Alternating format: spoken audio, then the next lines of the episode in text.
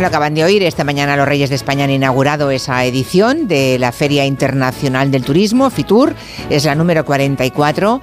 Este año reúne 152 países y se espera que pasen por allí cuando el viernes se abran las puertas unas 250.000 personas. Menudas cifras. Todos sabemos que el turismo es una fuente de ingresos fundamental para España, es uno de los grandes músculos de la economía española, pero se trata de un sector que tampoco puede tener un desarrollo ilimitado.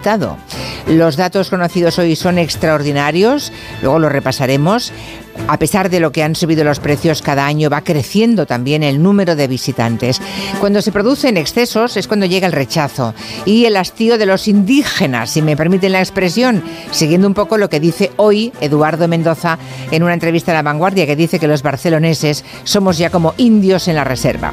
Bueno, y luego está el tema del clima. Hay un informe de hoy también de la Unión Europea que dice que la subida de las temperaturas va a ir teniendo un impacto negativo en el turismo en las regiones más cálidas y ahí desde luego está España.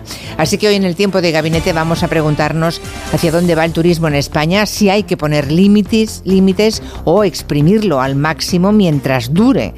A poner cualquier tipo de regulación le llaman algunos destacados líderes políticos turismofobia.